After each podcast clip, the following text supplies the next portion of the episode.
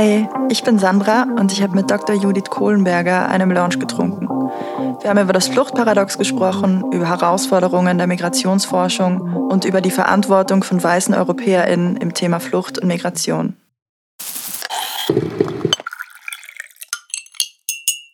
Hallo Judith, schön, dass du heute da bist. Herzlich willkommen bei unserem Podcast Melange Talk. Du bist Kulturwissenschaftlerin und Migrationsforscherin. Ähm, magst du dich einmal kurz vorstellen? Mhm. Ja, hallo. Vielen Dank für die Einladung. Ich freue mich sehr, heute zu Gast sein zu dürfen. Ist mir ein bisschen ähm, ein Seitenwechsel, weil ich ja selbst auch einen Podcast betreibe. Ein bisschen angenehm ist schon, wenn man selber befragt wird, muss man sich im Vorfeld nicht so viel überlegen. Sehr angenehm. Ähm, ja, ich bin Kulturwissenschaftlerin und Migrationsforscherin. Ich arbeite am Institut für Sozialpolitik an der Wirtschaftsuniversität Wien und ich arbeite vor allem zu den Themen Flucht und Zwangsmigration Migration, Integration und Zugehörigkeit in unterschiedlichen Dimensionen. Einerseits aus demografischer, soziodemografischer Sicht und andererseits auch mit Blick auf unterschiedliche Ebenen der Inklusion, Teilhabe und Partizipation, zum Beispiel Flucht und Gesundheit, Flucht und Geschlecht und so weiter. Wie bist du denn dazu gekommen? Wusstest du immer schon, dass du in die Richtung gehen magst? Und, und was hast du studiert? Nein, ich wusste es sehr, sehr lange nicht. Bis in meine späten Zwanziger war das nicht so vorgezeichnet. Ähm, ich habe eigentlich Kulturwissenschaften studiert. Ich habe mit einem sehr, sehr theoretischen, nicht empirischen Thema promoviert. Da ging es eigentlich so um Wissenschaftsdiskurse, Wissensgesellschaft und so weiter. Und bin tatsächlich erst nach meiner Promotion im Laufe des Postdoctoral ähm, Schaffens dazu gekommen zu diesem Thema. Das war eigentlich vor allem durch würde ich sagen, glückliche Zufälle bedingt, wie es halt häufig so ist im Leben. Also ich habe unmittelbar am Tag nach meiner Defensio, ich habe ja an der Universität Wien studiert, an der WU begonnen zu arbeiten, also tatsächlich am nächsten Tag. Äh, das ist rückblickend ziemlich heftig gewesen und wollte eigentlich nach meinem Doktorat die Wissenschaft schon verlassen, weil gerade in den Geistes- und Kulturwissenschaften ist die Phase des Doktorats schon eine tendenziell sehr einsame. Also man dissertiert meistens monografisch, das heißt man schreibt ein großes Werk, das Opus Magnum sozusagen, mhm. und das macht man halt alleine. Da kann einem niemand anderer wirklich helfen, außer vielleicht die Betreuerin ein bisschen. Und da liest man und schreibt man halt so vor sich hin über Jahre tatsächlich im stillen Kämmerchen. Ich habe das gemacht mit einem Doc-Stipendium der Österreichischen Akademie der Wissenschaften. Das hat mich freigespielt von allen anderen Obligationen und Verpflichtungen. Ich musste keine Lehre abhalten. Ich musste auch niemandem zuarbeiten, zum Beispiel ähm, jemanden, der jetzt etablierter wäre in der Gesellschaft, äh, in der Wissenschaft, sondern ich konnte mich einfach nur meiner Dissertation widmen. Das hatte diesen Vorteil eben, dass ich sehr frei war, aber auch den Nachteil, dass ich für meine für mein Befinden nach eigentlich sehr wenig oder kaum eingebunden war in eine größere Forschungsgruppe, in ein Institut. Also ich war zwar offiziell affiliiert, aber hatte wenig Austausch. Und ich habe schon gemerkt, das war schwierig auf die Dauer und das wollte ich eigentlich dann nicht mehr haben. Man weiß ja eh, und ich habe das auch am eigenen Leib gespürt, dass gerade die Doktoratsphase auch psychisch belastend sein kann. Also da gibt es ja auch mittlerweile viele Studien dazu, dass gerade Doktoratstudierende mit unterschiedlichen, unter anderem affektiven Erkrankungen zu kämpfen haben. Und ich habe das schon gemerkt, das war jetzt nicht so heftig bei mir, aber gut getan hat es mir nicht. Und dann wollte ich eigentlich ähm, die Wissenschaft nach dem Doktorat verlassen. Das hat dann so ein Jahr halbwegs gut geklappt. Dann war der Fluchtherbst 2015 und dann bin ich von einem Demografen an der WU Wien, dem Wolfgang Lutz, recht spontan angesprochen worden, ob ich mir nicht vorstellen könnte, bei einer Erhebung unter ankommenden syrischen und afghanischen Geflüchteten in Österreich mitzuwirken. Das war europaweit eine der ersten Erhebungen. Da ging es wirklich grob darum, wer sind die Leute eigentlich, die zu uns kommen? Was ist ihr sozioökonomischer, soziodemografischer Hintergrund, ihre Bildungsabschlüsse, ihre Qualifikationen, ihre Zukunftspläne etc. mit Blick darauf, dass diese Daten ja ganz wesentlich sind, um später auch Integrationsbemühungen unterstützen zu können. Und ich habe zuerst relativ abwartend bis Verhalten reagiert. Also jetzt habe ich gesagt, naja, ich kenne mich da eigentlich bei dem Thema gar nicht gut aus und ich habe keine Zeit und überhaupt und so. Und er hat keinerlei Vorwände gelten lassen. Zum Glück muss man jetzt rückblickend sagen und hat mich dann mit einer anderen Kollegin, die auch bis dato nichts zur Migration gemacht hatte, die war eigentlich Mathematikerin von der Ausbildung, her, zusammengespannt und hat dann gemeint, so das passt gut, da ist jemand, die, die sich mit Statistik auskennt, mit die Mathematikerin und dann ist eine, die sozusagen die Theorien reinbringt aus kulturwissenschaftlicher Sicht, das wird schon passen. Rückblickend hat er eh recht gehabt, es hat gepasst, aber es war schon ein Sprung ins kalte Wasser. Gleichzeitig habe ich aber gemerkt, nach dieser ersten Studie, an der ich beteiligt war und die dann sowohl in der Wissenschaft als auch in der Öffentlichkeit stark rezipiert wurde, dass man da genauer hinschauen muss. Also, dass es da viele blinde Flecken gibt in diesem Bereich der Fluchtforschung, die ja noch einmal spezieller ist als die Migrationsforschung, die sich im deutschsprachigen Raum auch aufgrund der Ereignisse im Sommer 2015 erst richtig etabliert hat als eigene Disziplin. Da hat sich zum Beispiel ein deutsches Netzwerk für Fluchtforschung gegründet und so weiter. Und das hat, das hat bei mir was zum Schwingen gebracht. Also mhm. Also mit Hartmut Rosa würde man sagen, hat das resoniert bei mir. Und seitdem bin ich dem Thema verhaftet geblieben. Und ich merke immer wieder, egal bei welcher Studie ich durchführe, ich kann vielleicht eine Forschungsfrage beantworten, aber 15 weitere poppen auf. Und dadurch gibt es einfach die Option, nicht mehr sich einem anderen Thema zuzuwenden. Ich glaube, dem bin ich jetzt verhaftet. Und ich mag vor allem auch diese Schnittstelle zwischen Wissenschaft, Öffentlichkeit und Policy sehr, weil ich da den Eindruck habe, da hat dieses Paper, das ich schreibe, noch einen Mehrwert über diese einzelne Publikation in mhm. der Fachzeitschrift hinaus. Und das gibt mir schon sehr viel. Das heißt, du würdest auch sagen, es ist interessant, das haben jetzt schon so viele gesagt, dass so ein Thema und auch diese, diese wissenschaftliche Karriere irgendwie passiert. Das passiert einem so. Also war das bei dir auch so der Fall, dass du. Ich glaube, man kann es schwierig planen, gerade im aktuellen System, das wir leider haben, das ja an vielen Ecken und Enden nicht so ideal ist, gerade für NachwuchswissenschaftlerInnen. Ähm, vermute, das werden auch viele Gäste schon gesagt ja. haben, dass das ein bisschen anstrengend sein kann.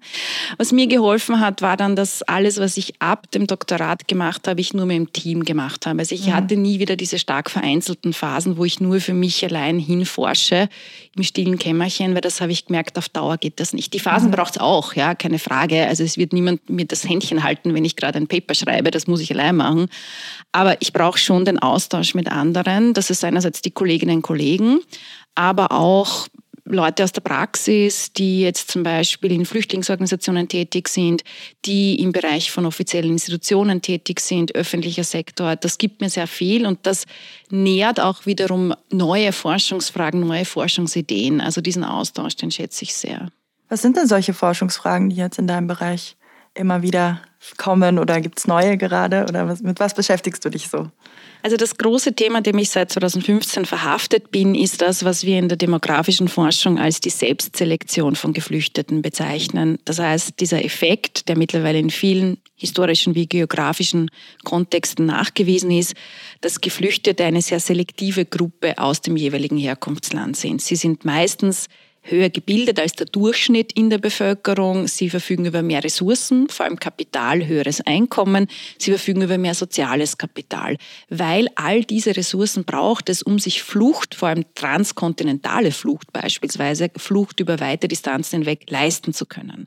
Das ist gerade bei Flucht noch einmal stärker dieser Effekt als bei regulärer Migration, weil wir wissen, aufgrund fehlender Fluchtrouten aus Syrien kommen beispielsweise, müssen die Menschen sehr, sehr viel Kapital aufwenden, um im Grunde Schlepper zu bezahlen, damit sie den Weg von, sagen wir, Damaskus nach Wien überhaupt schaffen. Also das ist leider das vorhandene System, das auch durch Europa so geschaffen wurde. Und das bedeutet, dass eine Form der ökonomischen Auslese eigentlich stattfindet. Auch eine Geschlechterauslese, muss man ehrlicherweise sagen, durch diesen sehr gefährlichen und nicht nur teuren Fluchtweg.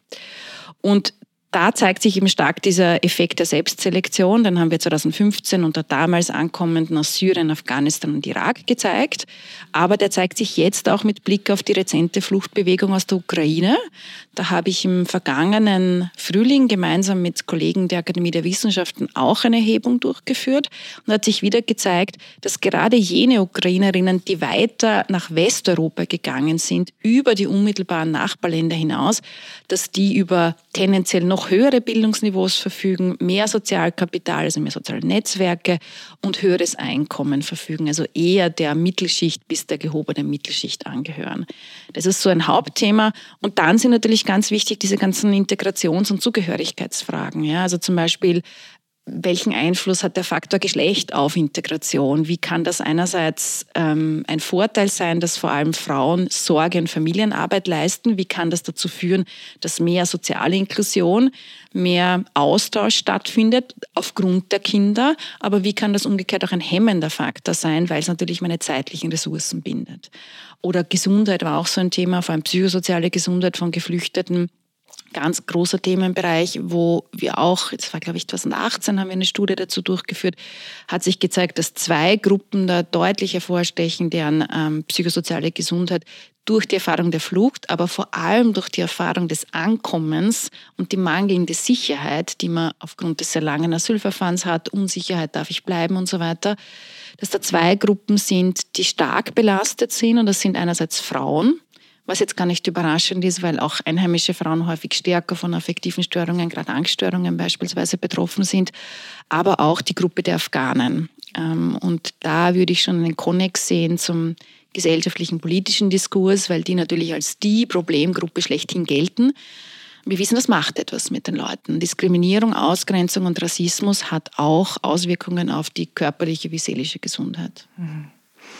Ähm, du hast vorhin gesagt, dass es deine erste Zusammenarbeit mit einer Statistikerin war. Äh, sind es statistische Methoden oder gibt es auch qualitative Methoden? Wie, wie geht ihr bei so Fragestellungen vor? Tatsächlich beides. Also wir verwenden sowohl quantitative als auch qualitative Methoden. Ich bin jetzt eher für den qualitativen Bereich zuständig, aber ich habe äh, vor allem zwei KollegInnen, ähm, eine Mathematikerin, einen Ökonomen, die beide vor allem demografisch jetzt arbeiten, die für die quantitativen Auswertungen zuständig sind. Und ich bringe halt als gelernte Kulturwissenschaftlerin auch immer diesen theoretischen Überbau rein, der halt schon auch wichtig ist. Also ich sage, ja, gibt's mir, füttert mich mit den Daten und ich erzähle euch die Geschichte dahinter, ja, die schon auch wichtig ist es jetzt gar nicht nur in der Kommunikation ähm, in Richtung Öffentlichkeit, sondern auch natürlich beim Schreiben von wissenschaftlichen Papers. Und ich glaube, das wird manchmal ein bisschen ausgeblendet oder gar nicht so gelehrt, kommt mir vor, in der mhm. Grundausbildung als Wissenschaftlerin, wenn es sowas gibt, also im ähm, Masterstudium, Doktoratstudium, ja. dass ja schon jede Publikation, auch wenn ich es in einer Fachzeitschrift veröffentlichen möchte, ein bisschen eine Geschichte braucht. Also was will ich damit aussagen? Was erzählen mir diese Daten, die als solches ja mal wobei ich auch das ein bisschen vorsichtig sagen würde, neutral sind, ja, aber die ich natürlich irgendwie auswählen muss, selektieren muss und die ich auch zu einem Narrativ zusammenfügen muss. Das mache ich total gerne. Ja, also da merke ich, dass es sehr befruchtende Zusammenarbeit mit den Kollegen aus der Statistik. Und qualitative Methoden sind aber auch wichtig, um in die Tiefe zu gehen. Ähm, also gerade auch Fokusgruppen mit ankommenden, jetzt ukrainischen Geflüchteten beispielsweise ähm, oder auch aus weiter zurückliegenden Fluchtbewegungen ist immer sehr, sehr lohnenswert, weil sich da auch zeigt, was ist die Perspektive, die unmittelbare Lebensrealität auch der Ankommenden und wie nehmen Sie jetzt nicht nur das Ankommen als solches wahr, sondern wie ist der Blick auch auf österreichische Strukturen? Und da tauchen manchmal blinde Flecken auf, die man als jemand, der hier aufgewachsen ist und der hier sämtliche Stationen im Bildungssystem durchlaufen ist, gar nicht so im Blick hat. Und wenn solche blinde Flecken dann ähm, irgendwie gezeigt werden, beziehungsweise wie du vorhin meintest, dass vor allem Afghanen und äh, Frauen sehr betroffen sind. Wie, wie läuft es dann ab, wenn, wenn ihr solche Ergebnisse zeigt mit politischen Institutionen, mit der Öffentlichkeit? Wird das realisiert? Wird, es, wird da Beachtung geschenkt und wird es umgesetzt? Das ist tatsächlich eine sehr häufige Frage, die ich bekomme. Ja. Also es ist so, dass wir zuallererst natürlich darauf schauen, dass wir die Ergebnisse, die wir haben, auch wissenschaftlich publizieren, weil das erstens wichtig ist natürlich für den eigenen Publication Record. Das ist ein bisschen die Daseinsberechtigung mhm. als Wissenschaftlerin an einer öffentlichen Institution.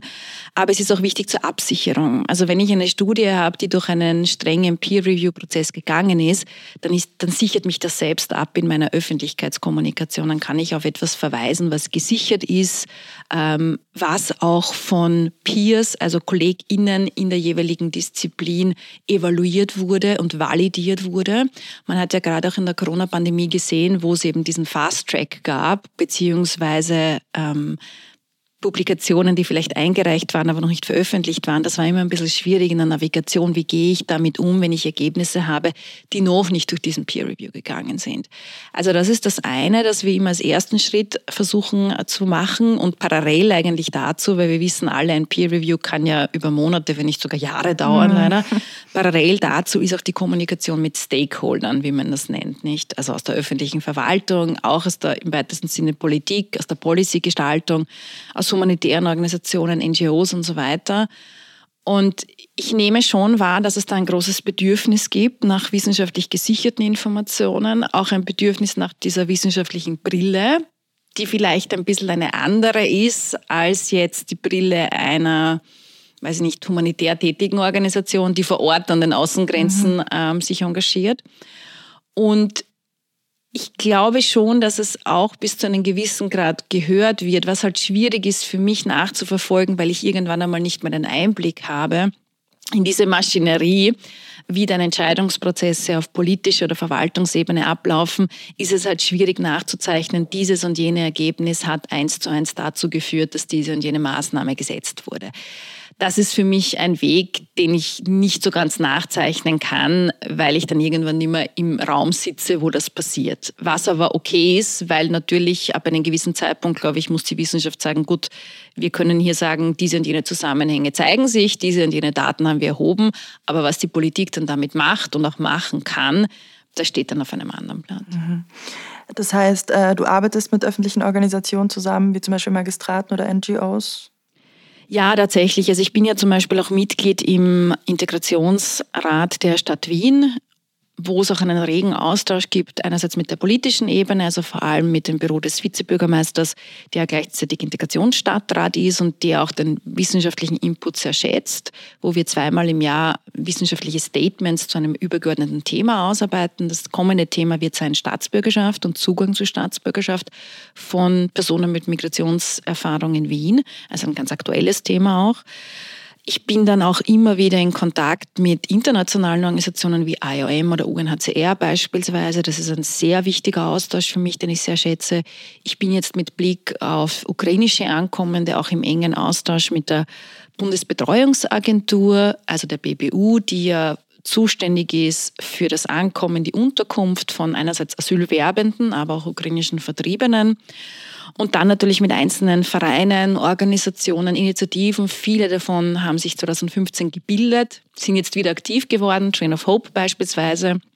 Und ich schätze diesen Austausch sehr. Also ich merke zwar, dass der durchaus zeitintensiv ist ähm, und ich kann alle Kolleginnen und Kollegen verstehen, die sagen, das geht sich bei mir im Kalender nicht mehr aus, ja. Umgekehrt nehme ich wahr, dass das für meine tägliche Arbeit auch sehr befruchtend ist. Also einerseits gibt es mir eine gewisse Energie wieder zurück, weil ich merke, da gibt es viele ähnliche Themen. Und es gibt kaum was Schöneres, als wenn ich einen wissenschaftlichen Vortrag halte und mir wird dann vom Publikum rückgemeldet, genau das zeigt sich auch in unserer Praxis. Ja. Ob das jetzt ist in unserer Betreuungspraxis bei Hemayat, ja, wo es um ähm, die Behandlung von Kriegstraumata geht, oder auch in äh, eben einer BBU-Stelle, wenn es um die Versorgung und Unterkunft von äh, ukrainischen Ankommenden geht. All das ist für mich einerseits sehr schön zu erleben und es führt wieder dazu, dass ich auf neue Forschungsideen komme, weil ich auch darauf hingestoßen werde. Ja. Manchmal recht plakativ, dass jemand sagt, hören Sie, haben Sie sich das schon angeschaut und wäre das nicht was? Ich sage dann meistens, ja eher, aber Sie wissen, ähm, das alles braucht auch Drittmittel und Ressourcen, um eine Erhebung durchzuführen. Die Leute stellen sich das so vor. Man hätte endloses Geld, um endlose Befragungen zu machen. Das ist leider nicht so. Es ist auch nicht nur beim Thema Flucht, sondern auch in der Wissenschaft immer eine Ressourcenfrage. Aber es hilft natürlich, so diesen Blick von außen dann auch gespiegelt zu bekommen, weil manchmal Themen sind, die man im Elfenbeinturm, wie es so schön heißt, gar nicht kennen würde, mit denen man nie in Kontakt kommt. Und da ist es schon wertvoll, immer mal wieder rauszutreten und auch den Austausch mit Zivilgesellschaft, mit Policy, mit Politik, Verwaltung, ähm, mit, auch mit Kunst und Kultur beispielsweise zu suchen, weil gerade diese Interdisziplinarität, die wir ja für uns beanspruchen, die muss aber, finde ich, über den engen wissenschaftlichen Bereich hinausgehen. Und zuletzt bin ich halt schon der Meinung, als steuernfinanzierte Wissenschaftlerin an einer öffentlichen Institution bin ich auch der Allgemeinheit und der Öffentlichkeit verpflichtet. Also ich bin schon, finde ich, irgendwie in der Verantwortung, diese Ergebnisse, die ich mit viel Steuergeld erheben konnte, eben wieder an den Steuerzahlenden zu kommunizieren, mhm. ihm zur Verfügung zu stellen und einen Mehrwert für ihn zu generieren. Was sind denn besondere Herausforderungen in diesem Bereich? So was was ist herausfordernd an hm, deiner Arbeit an. und vor allem in deinem Bereich? Also das eine jetzt auf rein wissenschaftlicher Ebene ist es tatsächlich der Datenzugang, der bei Migrationsfragen generell schwierig ist und bei Fluchtmigration noch einmal intensiviert. Also etwas, was viele nicht wissen und das immer wieder für Erstaunen sorgt, wenn ich es erwähne, ist, es kann dir niemand sagen, wie groß die Grundgesamtheit aller Geflüchteten in Österreich ist, wie viele Geflüchtete in Österreich leben. Wir kennen nur die sogenannten äh, Migration Inflows, also Leute, die ankommen, aber wir kennen nicht die Stocks, also die Bestände, weil nicht mehr erfasst wird, wer beispielsweise ausreist. Also es gibt Annäherungen einerseits von der Weltbank oder von UNHCR, das sind aber wie gesagt grobe Annäherungen, aber niemand, nicht einmal das Innenministerium, kann dezidiert sagen, so und so viele Geflüchtete leben mit diesem Stichtag in Österreich. Das ist ein Problem für quantitative Erhebungen, weil dadurch kann ich kein Sample ziehen, keine Stichprobe ziehen, wenn ich die Grundgesamtheit nicht kenne. Und dadurch kann ich eigentlich streng genommen nie eine wirklich repräsentative Erhebung durchführen. Das wird einem dann im öffentlichen Diskurs oft vorgeworfen. Warum ist das nicht repräsentativ? Und das zeigt schon, dass der Fragende keine Ahnung vom Thema hat, weil das eben die Bedingungen sind, die Strukturen, in denen wir uns bewegen. Das ist jetzt auf methodischer Sicht eine große Herausforderung. Es ist auch eine große Herausforderung, die finanziellen Mittel wie in vielen Bereichen der Wissenschaft. Ich selbst bin ja drittmittelfinanziert.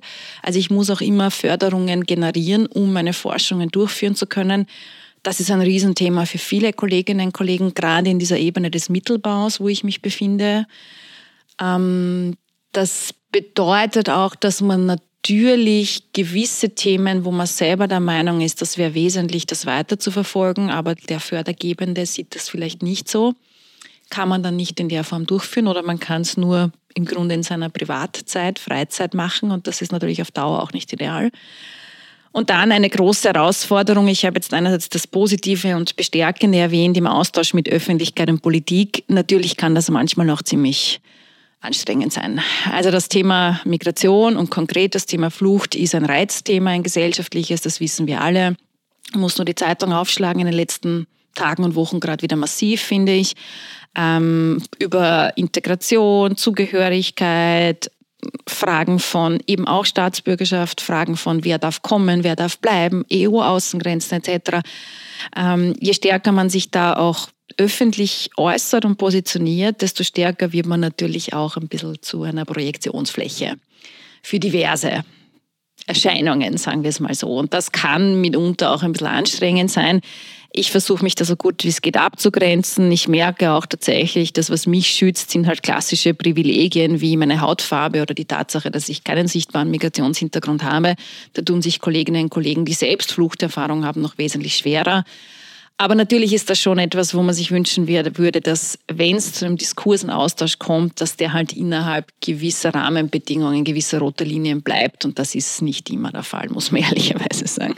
Schaffst du es da immer, dich emotional abzugrenzen und das nicht mit nach Hause zu nehmen und auch so irgendwann eine Linie zu ziehen? Oder also ich würde jetzt lügen, wenn ich sagen würde, ja, schaffe ich immer und dann mache ich immer meine Meditation.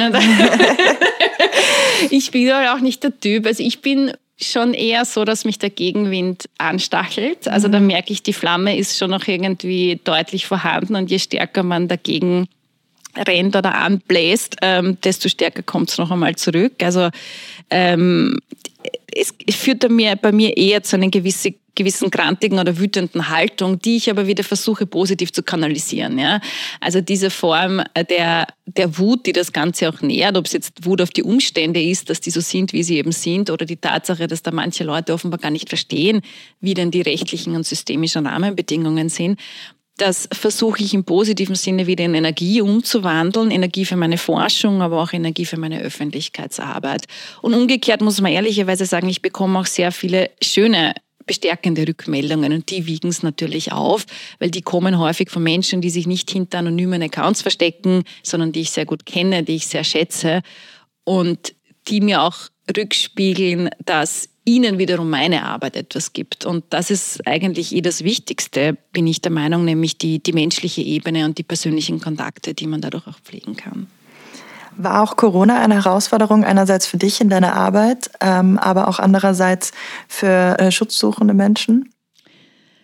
Also einerseits bin ich ein totales Corona-Klischee, weil ich habe in den letzten Jahren vier Bücher veröffentlicht und ich glaube, keins davon wird es ohne einen Lockdown geben. Also insofern habe ich die Zeit zumindest produktiv genutzt und ich habe auch gemerkt, ähm, dadurch, dass meine Rahmenbedingungen insofern privilegiert waren, als ich ähm, im Homeoffice arbeiten konnte, keine kleinen Kinder zu betreuen hatte, etc., etc., konnte ich mich tatsächlich freispielen und auch wirklich mal hinsetzen und diese längeren Werke verfassen. Das war schon angenehm für mich und das habe ich sehr geschätzt. Also das Schönste für mich am Bücherschreiben, und ich schreibe einfach so gerne, war ja nicht das Ganze danach, die Pressearbeit und die Lesungen und so weiter, sondern das Schreiben an sich, wenn man da in so einer ganz eigenen Welt lebt, über Wochen hinweg und nur in dieses Buch versinkt. Das war schon sehr fein. Ich hoffe, dass die Zeit irgendwann ohne Lockdown auch wieder mal kommt. Momentan ist es ein bisschen schwierig mit Blick auf den Kalender. Aber ja, das war sicher ein Privileg. Also da hat es die Arbeit erleichtert. Auch bei den Erhebungen. Wir haben unter anderem eine Studie zu äh, Corona-Kommunikation und Menschen mit Migrationserfahrung durchgeführt. Das war eine qualitative Erhebung gemeinsam mit der Gesundheit Österreich GmbH. Und die haben, da haben wir die qualitativen Interviews über Zoom geführt und das hatte eigentlich viele Vorteile. Einerseits haben die Leute viel leichter zugesagt, über Zoom teilzunehmen. Das hat mich gewundert, aber das, die haben gemeint, das ist, da muss ich nirgends hinfahren und außerdem kann ich die Kamera notfalls ausstellen und so. Also das war irgendwie recht locker. Man hat auch gleich die Aufzeichnungsmöglichkeit mit dabei. Also es hatte einige methodische Vorteile, habe ich gemerkt. Mit Blick auf globale Flucht- und Migrationsbewegungen war natürlich die Tatsache, dass wir so als Grundimpuls scheint mir als erstes auf eine Krise reagieren, indem wir mal alle Grenzen schließen. Also das haben wir bei 9-11 auch gesehen. Zuerst einmal dicht machen, fortifizieren, versicherheitlichen, wie wir das nennen. Das war bei Corona auch. Das hat in vielen Ländern dazu geführt, dass es zeitweise gar nicht mehr möglich war, einen Asylantrag zu stellen, obwohl das ja eigentlich ein wichtiges internationales Recht ist. Ähm, und das hat auch zu einem Rückstau geführt an Migrations- und Fluchtbewegungen, den wir erst sukzessive, unter anderem auch erst im letzten Jahr abgebaut haben. Und dieser Anstieg an Asylanträge, der im vergangenen Herbst stark medial diskutiert wurde, der ist unter anderem auch auf diesen Corona-Rückstau zurückzuführen, der eben abgebaut wurde. Und vielfach hat es eben auch zu noch schlimmeren, horrenden Zuständen in den Lagern an den EU-Außengrenzen geführt. Also wir erinnern uns, das war im Jahr 2021, hat ja das ähm, Lager Moria auf Lesbos gebrannt. Und das war eigentlich, na 2020 war tatsächlich im Herbst 2020. Und das war tatsächlich unter anderem auch darauf zurückzuführen, dass aufgrund der Pandemie noch weniger Aufmerksamkeit gerichtet wurde auf die Zustände an den EU-Außengrenzen. Also ich glaube, für das globale Fluchtregime und für die Rechte von Schutzsuchenden hat Corona noch einmal einen massiven Einschnitt bedeutet. Wir haben ja jetzt aktuell wieder eine Welle von Schutzsuchenden durch den Krieg in der Ukraine. Wie nimmst du das wahr? Wie wird diese Thematik in den Augen von der Regierung, vor allem hier in Österreich, gehandelt? Und was sind da so deine Gedanken dazu? Also ich meine, dass man einerseits schon gewisse Lehren aus 2015 gezogen mhm. hat. Auf europäischer Ebene war sicher der wichtigste Schritt, dass man die Massenzustromrichtlinie aktiviert hatte, unmittelbar nach Beginn des russischen Angriffskriegs und somit ankommende Ukrainerinnen sofort wussten, sie dürfen bleiben, sie halten temporären Schutz und sie halten auch gleich Arbeitsmarktzugang. Auch das sehr, sehr wichtig. In der konkreten Umsetzung der Richtlinie in Österreich sehe ich einige Verbesserungspotenziale, sagen wir so. Also dieser Arbeitsmarktzugang, ja, der war gegeben. In Österreich hat man, und das war nicht unbedingt notwendig, weil andere Länder haben es anders gehandhabt, noch eine Beschäftigungsbewilligung als kleine Barriere eingezogen. Hat man immer gesagt, das ist nur eine Formalsache dass Arbeitgeber diese Beschäftigungsbewilligung, wenn sie eine Ukrainerin anstellen wollen, beantragen müssen beim AMS. De facto hat das aber für eine zeitliche Verzögerung geführt und für manche Arbeitgeber war es eine Hürde, die sie nicht nehmen wollten. Ja? Also das hat sicherlich auch dazu beigetragen, ähm, dass die Erwerbsaufnahme der Ukrainerinnen anders als erwartet viel schleppender voranging. Und das können wir jetzt mehr als ein Jahr nach Beginn des russischen Angriffskriegs wirklich sagen. Wir haben sehr wenige Erwerbsaufnahmen gesehen. Die Beschäftigungswilligung, die wird jetzt bald fallen. Das ist mal eine positive Nachricht. Ähm, was wir aber auch sehen, sind, glaube ich, dass gerade mit der Gruppe, mit Blick auf diese eigentlich sehr hochqualifizierte Fluchtbewegung, viele Ukrainerinnen sind Hochschulabsolventinnen, dass da Versäumnisse der österreichischen Integrationspolitik aus der Vergangenheit ganz besonders schlagend werden. Zum Beispiel die Tatsache, dass gerade migrantische ArbeitnehmerInnen und dann auch konkret geflüchtete ArbeitnehmerInnen am österreichischen Arbeitsmarkt ganz massiv von Dequalifikation betroffen sind. Also das heißt, sie sind sehr häufig für die Tätigkeit, die sie ausüben, überqualifiziert, können die mitgebrachten Qualifikationen hier nicht passgenau einsetzen.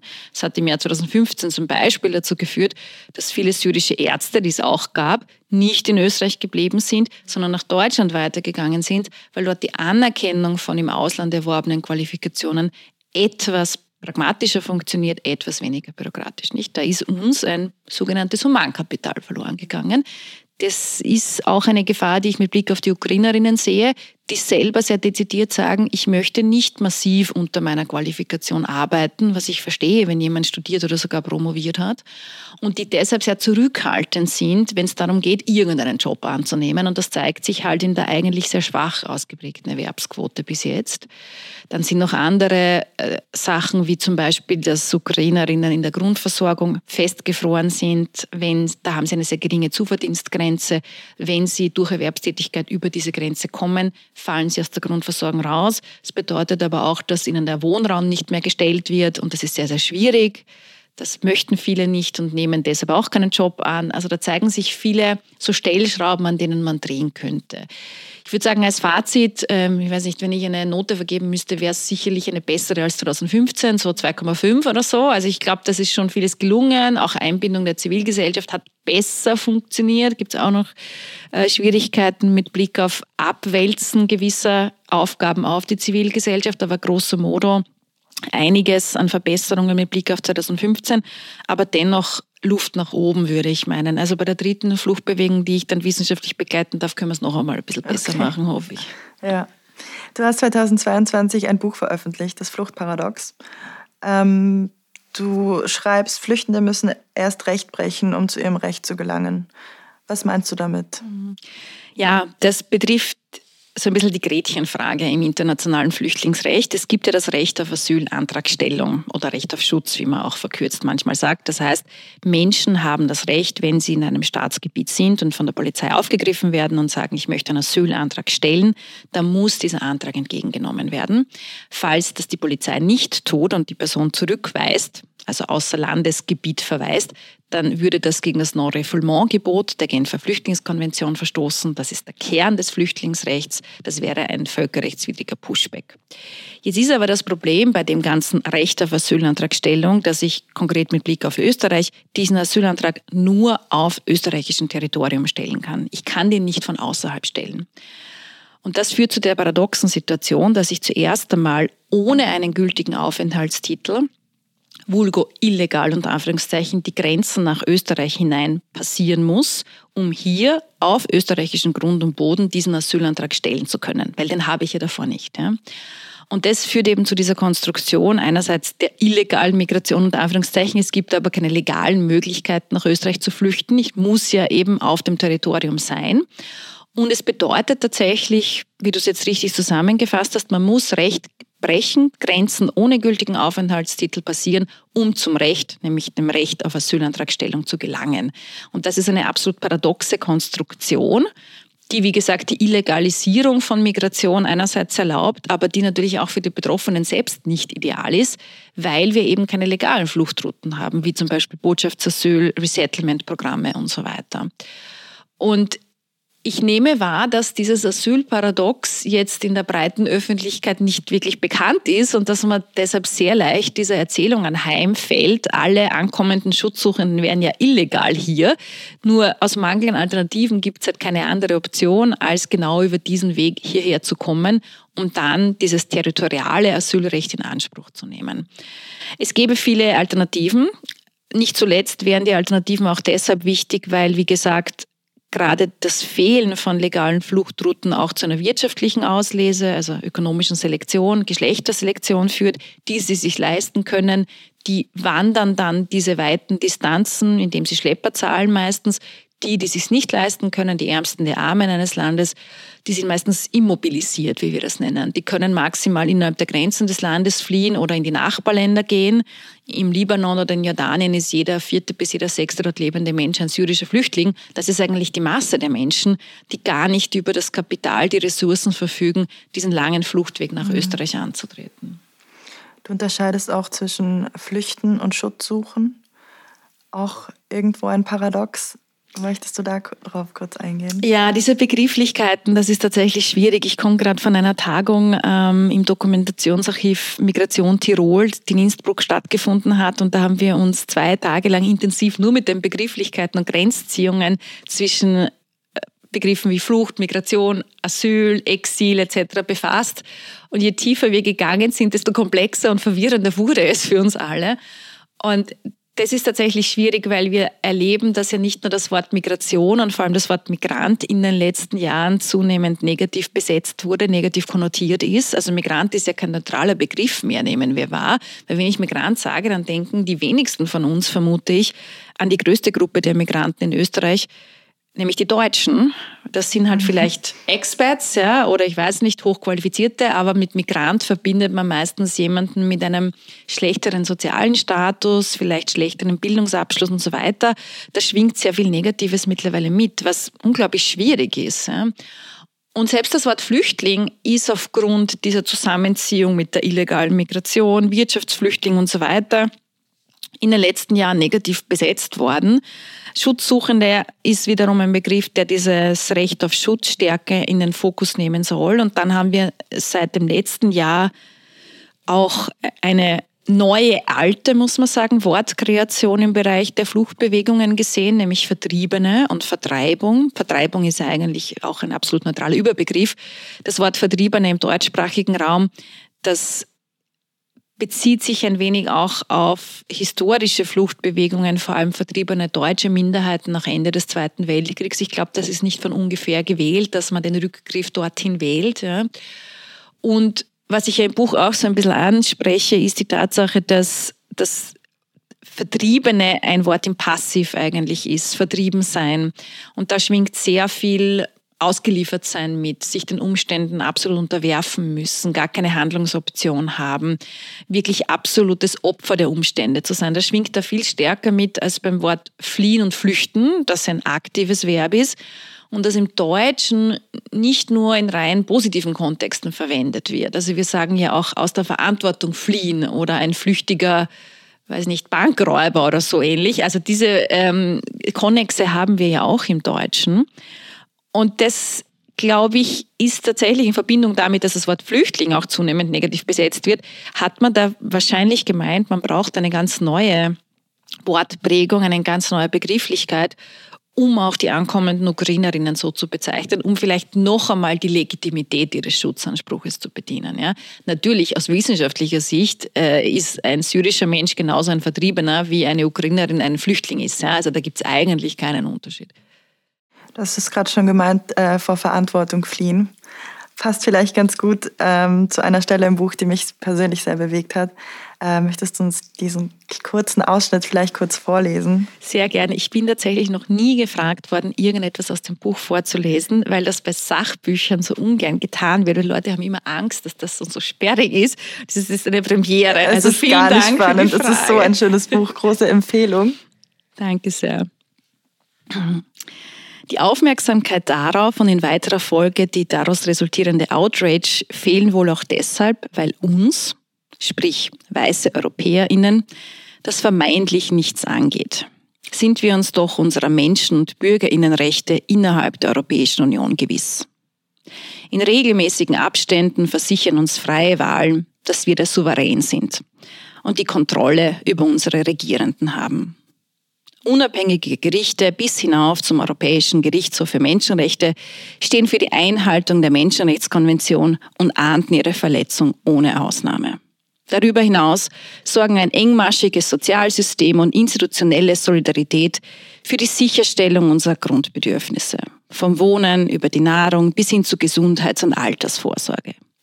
Die Demokratie ist für uns eine gut geölte, reibungslos funktionierende Maschine, die zwar manchmal Ermüdungserscheinungen zeigt, die österreichische Wirtschafts- und Korruptionsstaatsanwalt, die kann ein Lied, äh, Anwaltschaft kann ein Lied davon singen, aber im Großen und Ganzen das aufrechterhält, was uns versprochen wurde. Dass wir in Würde und Gleichheit geboren und unsere Grundrechte unveräußerlich und unantastbar sind.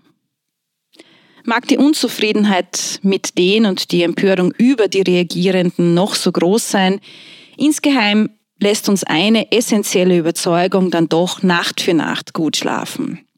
Dass uns EuropäerInnen das, was in Moria, in Belarus, in Bosnien, in Ceuta oder im Mittelmeer geschieht, nämlich eine wissentlich und willentlich herbeigeführte Rechtslosigkeit, nicht passieren kann. Ja, und das wollte ich mit meinem Buch in den Grundfesten erschüttern, diese Annahme. Danke. Judith, eine abschließende Frage. Was wünschst du dir denn für die Zukunft der Migration, der Migrationsforschung oder der Wissenschaft im Allgemeinen? Also das eine, was ich an der Stelle immer sage, ist mein Mantra, ich wünsche mir legale Fluchtrouten nach Europa. So. ich wünsche mir mit Blick auf Österreich generell ein, einen anderen Umgang mit Wissenschaft und Forschung. Da tun sich jetzt sehr, sehr viele schwierige Umgangsformen auf, finde ich. Also man, man sieht ja auch in der Art und Weise, wie man mit Corona-Experten nach der Pandemie und Anführungszeichen umgeht, finde ich sehr schwierig. Mit Klimaforschenden auch, ähm, aber auch mit der Migrationsforschung. Da wünsche ich mir einfach eine andere Haltung, eine andere Wertschätzung auch WissenschaftlerInnen und Wissenschaftlern gegenüber, gerade auch jenen, die sich diese heißen Eisen, gesellschaftlich gesprochen, angreifen trauen und da ihre wissenschaftliche Sicht einbringen. Ähm, und ich wünsche mir auch viel stärker ein Bewusstsein dafür, dass man, und das war ja auch so der Sukkus meines Buches, dass man Grundrechte nicht für die einen abstellen kann, während sie für die anderen weiter gelten. Und dass gerade Flüchtlingsrechte, das Asylrecht uns allen zugutekommt. Ich sage jetzt gerade mit Blick auf Ukraine, das hätte uns ja auch einen Möglichkeitsraum eröffnet, dem gewahr zu werden. Wären nämlich Putins Bomben nur einige Kilometer weiter westlich gefallen, dann wären wir diejenigen gewesen, die froh gewesen wären, uns auf Flüchtlingsschutz berufen zu können, ob das jetzt die Genfer Konvention ist, die Massenzustromrichtlinie oder andere wichtige Regulatorien. Und das zu erkennen und den Konnex und wie fragil eigentlich gerade auch Rechtsstaatlichkeit, Freiheits- und Grundrechte auch für Westeuropäerinnen ist und warum geflüchtete, marginalisierte Gruppen häufig diesen Gradmesser, diesen Seismograph bilden in unserer Gesellschaft, da wünsche ich mir ein größeres Verständnis dafür. Und dafür trete ich mit meiner Forschung ein, dafür trete ich auch mit meinem gesellschaftlichen Engagement ein. Und ich habe oder hege die Hoffnung, dass das zunehmend auch auf politischer Ebene gehört wird, dass das auch in der breiteren Öffentlichkeit mehr Anklang und Diskurs findet und dass wir eben auch den wissenschaftlichen Beitrag zu diesen Themen mehr schätzen wissen. Vielen, vielen Dank für deine so wichtige Arbeit und dieses schöne Gespräch. Sehr gerne. Vielen Dank für die Einladung. Konzept ich, also Sandra Oberleiter, Beatrice Schreier, Gabriel Appelskorzer, Production Sandra Oberleiter, Beatrice Schreier und Gabriel Appelskorzer. Post-Production und Musik Gabriel Appelskorzer. Graphic Design Fabian Bodensteiner.